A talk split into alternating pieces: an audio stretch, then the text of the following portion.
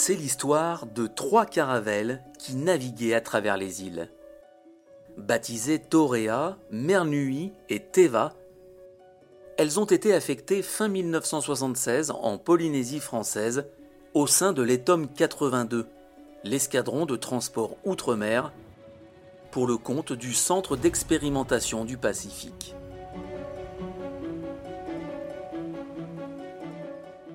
À partir de Tahiti, elles étaient destinées à effectuer des rotations régulières vers Ao et Mururoa. À bord, du fret et des passagers, dont des militaires, mais aussi beaucoup de Polynésiens employés sur les sites d'essais nucléaires français. Chaque vol était unique, coloré et souvent bon enfant, particulièrement lors des permissions. Deux anciens chefs de cabine détachés à Tahiti nous racontent leurs années sur les caravelles des îles, à jamais gravées dans leur mémoire de navigants.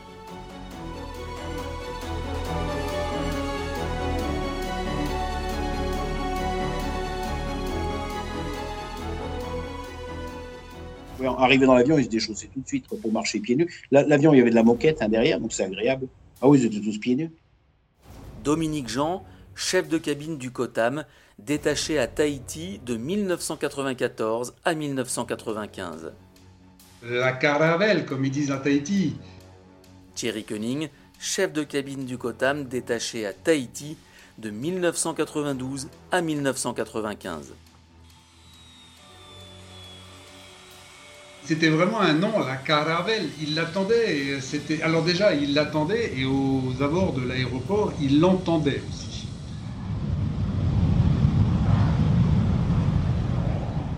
Pas anodin. Hein. décollage euh, de la caravelle le matin, euh, c'était tôt, on réveillait quand même un peu de monde, c'était bruyant. On partait le matin de bonne heure, euh, il y avait deux heures de vol pour arriver à Muru, un petit peu moins pour aller à Haut. Des fois, on faisait les deux sites. C'était des horaires réguliers dans la semaine. Donc, arrivé à bord, il n'y avait pas de place attribuée. Hein. Donc, ils s'asseyaient où ils voulaient, tranquillement. C'était toujours de bonne humeur, tellement de bonne humeur qu'une fois au décollage de Hao, vous savez, j'étais à l'arrière, entre les deux moteurs qui faisaient leur wang, ça ronronnait quand même pas mal dans le galet. Il y avait un petit, euh, un petit rideau qui séparait la cabine du galet. J'étais en train de m'affairer à je ne sais quelle chose. Et euh, il y a une charmante tahitienne qui s'est levée, qui est venue me, voir à l'arrière. Donc je, je, l'ai attendue pour savoir ce qu'elle voulait faire. Ben, elle, elle est rentrée dans le galet, elle a tiré le rideau et elle m'a attrapé par le cou et elle, m'a embrassé. Alors, euh, bon, j'avoue que je me suis laissé faire quand même pendant 2-3 secondes, et puis après, j'ai un peu calmé ses ardeurs, et je lui ai dit que ça ne se faisait pas à bord, et ça ne se faisait pas tout simplement.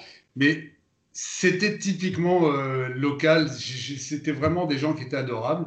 Et elle, elle a juste eu envie de m'embrasser, elle est venue m'embrasser derrière en tirant le rideau le plus souvent, c'était de la population, c'est du ce qu'ils appelaient personnel recruté localement. Donc, c'est des Tahitiens qui bossaient à, à Mururoa ou à Haut. Et les employés qui travaillaient à Mururoa, euh, quand leur tour arrivait de monter dans la caravelle, ça voulait dire qu'ils allaient avoir quelques jours de congé et qu'ils revenaient sur Tahiti, euh, ils allaient voir leur famille. Donc, c'est sûr que là, ils l'attendaient et ils l'appréciaient, ils montaient avec un sourire jusqu'aux oreilles. Euh, dans, dans, dans, cet avion qui était pour eux le retour vers, euh, vers Tahiti. C'était très jovial, très détendu. rien les, les faisait rire et entre autres, euh, il y, y, a, pas mal, enfin, on trouve facilement euh, à Tahiti des, des gens qui ont pas mal d'embonpoint.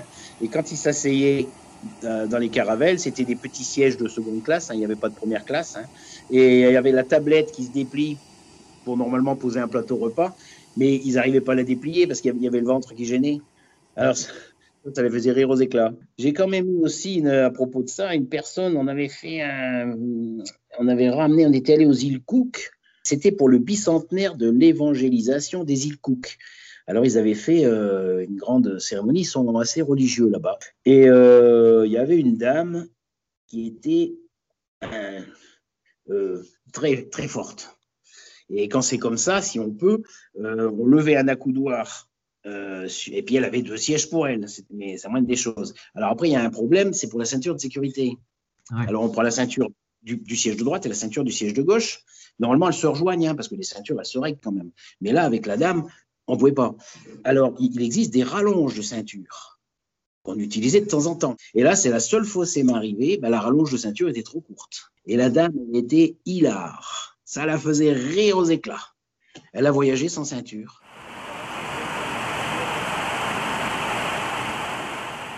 Comme on dit, ça tabassait de temps en temps. Et en fait, euh, bon, les pilotes avaient quand même la faculté de, contourner les zones euh, qui étaient un petit peu à risque. Et on avait de la marge au niveau carburant et autres pour faire quelquefois des détours et éviter les orages qui auraient pu euh, poser problème. Par contre, j'ai vu des passagers qui, eux, euh, regarder euh, le PNC avec euh, de la détresse dans le regard, surtout le Tahitien qui, est quelqu'un de très sympathique mais quelquefois un petit peu naïf dans ses domaines. Quand ça bougeait un petit peu, on voyait tout de suite qu'il cherchait à être assuré. Alors j'avais, j'avais coutume de, de me lever et quand je remarquais ça, je me levais, donc, donc moi je n'étais plus attaché, je me tenais un petit peu et sans faire d'annonce, je passais dans l'allée comme ça et je disais on est désolé, il y a des travaux sur la route, mais on les a pas vus. Et ça les faisait rire. Dès que ça les faisait rire, ils étaient détendus et ça se passait très bien.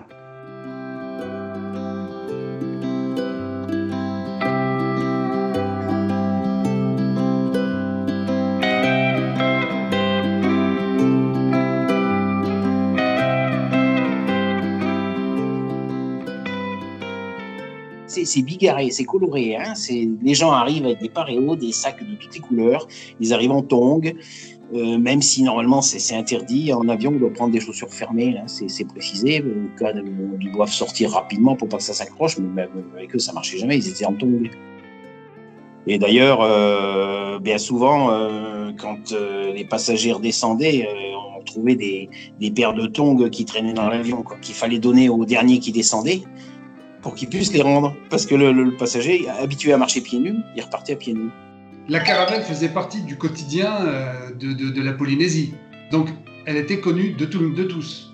Les militaires étaient, eux, dans leurs uniformes tirés à quatre épingles, et en contrepartie, les civils, eux, avec leur, leur, leur euh, chemise euh, coloriée, fleurie, les typiques chemises polynésiennes, ils l'attendaient plus dans un sens, c'est-à-dire qu'ils l'attendaient plus quand ils étaient à Muru à Haut, la caravelle, ça les ramenait euh, sur l'île principale où ils résidaient.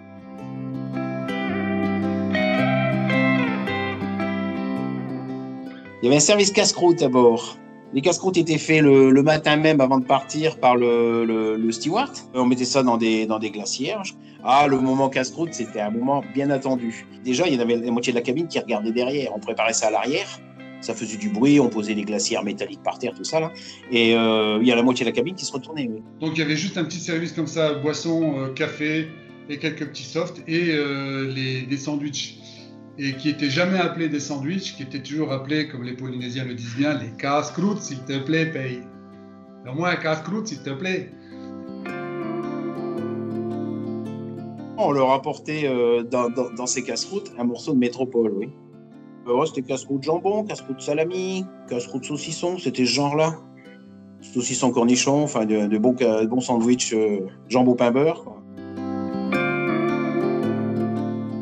On voyait des civils qui montaient à bord, qui regardaient en haut, en bas, à droite, à gauche. On savait tout de suite que c'était quelqu'un qui n'avait peut-être jamais pris la caravelle, qui avait peut-être déjà volé, mais qui ne connaissait pas trop l'environnement. Et là, euh, ça c'était de l'expérience, mais on savait tout de suite aller les rassurer et puis leur dire tout va bien se passer. Et puis si vous voulez, euh, j'irai demander au commandant de bord si vous pouvez aller faire un petit tour euh, dans le cockpit. S'il y avait des enfants à bord et en fonction du commandant de bord, parce que c'était toujours avec l'accord du commandant de bord, on proposait d'aller jeter un petit coup d'œil Évidemment, les gamins avaient les yeux émerveillés et toujours, c'est toujours très agréable.